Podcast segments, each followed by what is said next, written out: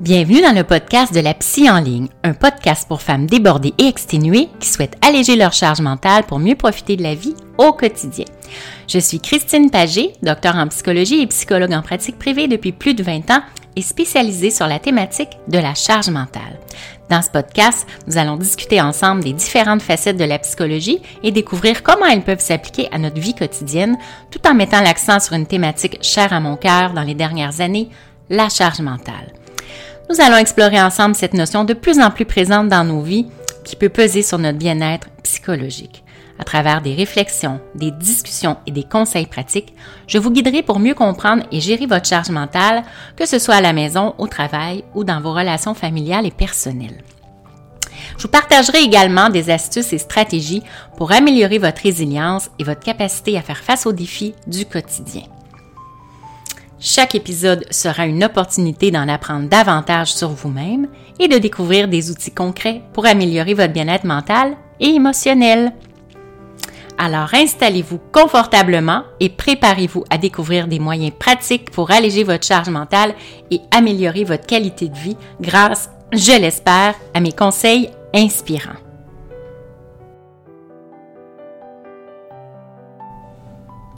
Bonjour et bienvenue dans ce nouvel épisode de La Psy en ligne. Aujourd'hui, nous allons parler d'une problématique vécue par plusieurs personnes, hein, je dirais principalement les adultes, mais aussi les adolescents, c'est-à-dire la procrastination du sommeil. Je suis Dr Christine Pagé, psychologue spécialisée sur la charge mentale des femmes.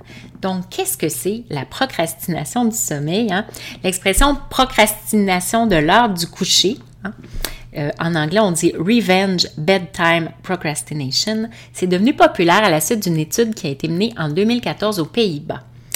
Donc, pourquoi euh, revenge, hein, vengeance? Parce que beaucoup pensent que c'est le seul moyen de prendre le contrôle de leur vie quotidienne. Donc, l'objectif est de se venger de sa journée longue et fatigante et de se dégager du temps pour soi, qui est enlevé du temps sur les heures de sommeil. Donc, l'écrivaine Daphné Lee le décrit comme un phénomène dans lequel les gens qui n'ont pas beaucoup de contrôle sur leur vie diurne refusent de dormir tôt afin de retrouver un sentiment de liberté pendant les heures tardives de la nuit. Donc, un individu peut remettre à plus tard le sommeil pour plusieurs raisons. Donc, euh, la, procrastination à l'heure du coucher se produit généralement lorsque l'individu n'évite pas nécessairement le sommeil, mais continue plutôt à accomplir des activités qu'il juge plus agréables que le sommeil, comme regarder la télévision, bien sûr, hein, les fameuses séries sur Netflix, ou bien sûr également naviguer sur les médias sociaux.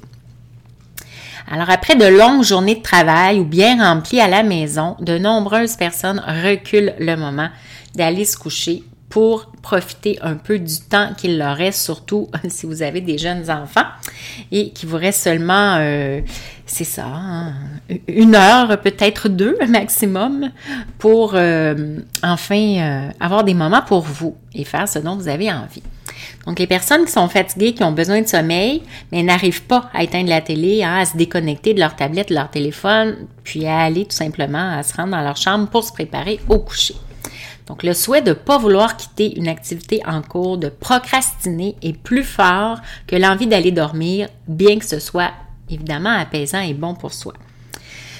Pourtant, les signes annonciateurs de l'endormissement sont souvent bien présents là, malgré tout. Hein. Les picotements dans les yeux, relâchement de l'attention, bâillement répétition, hein, le fameux euh, cognage de clous, comme on pourrait dire, mais vous luttez, hein, vous résistez au sommeil devant vos écrans. Donc, l'étude de 2014 sur des Néerlandais a conclu qu'une cause potentielle de la procrastination de l'heure du coucher pourrait être une faible autorégulation. Donc, une personne qui vit de la euh, procrastination euh, du sommeil est susceptible de subir des effets liés au retard euh, de, son sommeil. Il y a une étude qui a indiqué aussi que le phénomène est fréquemment associé à un manque de sommeil, bien sûr, hein, puisque si la personne empiète sur ses heures de sommeil, elle va peut-être dormir seulement 5-6 heures plutôt que son 7-8 heures là, qui est requis habituellement chez les adultes. Alors, quelles sont les conséquences de la procrastination du sommeil et qu'est-ce que le jet lag social? Donc, si la procrastination du sommeil devient une habitude, ça peut avoir des conséquences sur la santé et sur la vie sociale. Donc, dans, ce dernier cas, on parle de jet lag social pour indiquer l'écart entre le temps social et le temps biologique. Mais avant de poursuivre sur comment hein, vaincre la procrastination du sommeil, euh, avec différentes stratégies, je vous invite à vous inscrire à mon webinaire La méthode décharge mentale qui aura lieu lundi le 27 novembre à midi, heure du Québec, ou 18h, heure de France et d'Europe. Donc, c'est un webinaire live vous aurez des exercices à réaliser pour mieux vous connaître et déterminer vos priorités, ce qui vous permettra aussi d'établir vos objectifs pour alléger votre charge mentale à l'aide des huit étapes de ma méthode décharge mentale. Évidemment, si vous ne pouvez pas être présente en direct, il va y avoir un replay de disponible si vous vous inscrivez. Alors revenons hein, à la façon, les, les façons de vaincre la procrastination du sommeil qui ont été inspirées de l'article de Danilo Gargiulo. Premièrement, prenez conscience que vous avez un problème. Donc, il ne s'agit pas de dramatiser la réalité, mais plutôt de comprendre que votre comportement est sous votre contrôle et que vous le corrigerez si vous le souhaitez bien, hein, évidemment. La plupart des adultes, comme je l'ai dit tout à l'heure, ont besoin de dormir entre 7 et 9 heures par nuit. Alors, notez pendant une semaine l'heure à laquelle vous allez vous coucher, le nombre d'heures de sommeil que vous dormez chaque nuit, puis calculez le total et divisez-le par 7 par la suite. Vous verrez alors le nombre d'heures de sommeil que vous avez à peu près par nuit. Deuxièmement, vous pouvez établir des objectifs de sommeil spécifiques, puis utiliser les intentions, les affirmations positives, positives et même la visualisation pour arriver à augmenter et améliorer votre sommeil. Par exemple, en décidez l'heure à laquelle vous souhaitez aller dormir, écrivez votre intention de l'heure du coucher et planifiez le moment opportun pour aller vous préparer. Définissez tout ce, que vous, qui peut vous empêcher de respecter votre intention d'aller vous coucher à l'heure programmée. Visualisez-vous hein, en allant vous coucher à l'heure prévue et en vous sentant plein d'énergie le lendemain matin. Puis mesurez l'écart entre l'heure programmée et l'heure à laquelle vous êtes allé vraiment vous coucher puis trouver des solutions pour corriger votre comportement. donc aujourd'hui, avec nos euh, fameux petits appareils électroniques, c'est très facile de se mettre une petite alarme euh, pour planifier notre préparation avant d'aller se coucher, comme notre espèce de routine du soir avant euh, d'aller dormir. Donc, vous pouvez vous mettre une petite alarme qui vous dit, ah, ben, il vous reste peut-être une trentaine de minutes, là. C'est l'heure de faire votre routine du soir, du coucher. Troisièmement, améliorer votre autocontrôle en créant de nouvelles habitudes. Donc, la procrastination du sommeil peut causer une difficulté d'autorégulation émotionnelle. Alors, pour favoriser une meilleure gestion de vos émotions, vous pouvez créer une routine du soir, comme je viens d'en parler. Hein. Donc, vous programmez une alarme pour vous rappeler qu'il faut se préparer pour aller dormir, créer un rituel du soir afin de faciliter la détente, par exemple, lire un livre agréable, méditer, des respirations profondes, la musique douce, en hein, toutes sortes de choses apaisantes pour vous avant l'heure du coucher Bien sûr, éloignez vos cellulaires, votre tablette, l'ordinateur au moins deux heures avant l'heure de l'endormissement. Bon, si c'est trop, trop difficile de le faire deux heures, faites-le au moins 30 à 60 minutes là, avant euh, de fermer la lumière euh, et de vous coucher sur votre oreiller. Quatrièmement, améliorer votre gestion des émotions. Une plus grande autocompassion permet de mieux gérer les émotions négatives. Et une meilleure gestion émotionnelle permet donc à ce moment-là de réduire votre procrastination du sommeil. La capacité à vous pardonner pour votre propre procrastination est aussi un moyen efficace pour la réduire. Donc, pour mieux gérer vos émotions, vous pouvez identifier la situation qui est une source de stress et d'anxiété pour vous, hein, en acceptant ce que vous ressentez. Vous pouvez mettre des mots sur ce que vous ressentez aussi. Vous pouvez écrire ce que vous ressentez en donnant une signification à cet événement.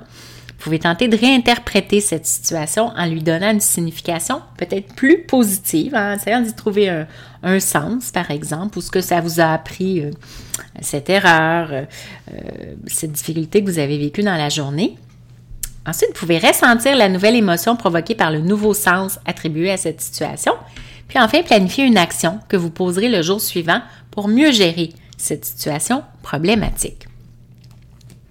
Cinquièmement, consacrez-vous du temps plus tôt dans la journée. Donc, pour y arriver, vous pouvez identifier toutes les tâches que vous pouvez déléguer ou éliminer. Rédiger une liste des activités que vous aimez pratiquer, mais que jusqu'à présent, vous avez reportées. Planifiez ces activités dans votre agenda le matin très tôt, pendant l'heure du lunch ou à d'autres moments si c'est possible, donc en dehors de vos heures de travail. Ben, alors, ça peut être ça, hein, soit vraiment plus tôt le matin ou euh, juste après, hein, au moment où c'est possible pour vous. Puis prenez le temps de faire ces activités-là que vous appréciez régulièrement, deux jours, sinon la fin de semaine, plutôt que d'attendre la fin de soirée pour relaxer. Alors j'espère que cet épisode vous a éclairé sur ce que c'était que la procrastination du sommeil. C'est tout pour euh, cet épisode de la psy en ligne. Évidemment, si vous avez des questions ou des sujets que vous aimeriez voir abordés dans les épisodes à venir, surtout n'hésitez pas à me contacter par courriel ou par Messenger sur mon groupe privé Facebook Alléger votre charge mentale ou sur mon profil Instagram de la psy en ligne. Alors, prenez bien soin de vous et de votre sommeil avec bienveillance. Au revoir.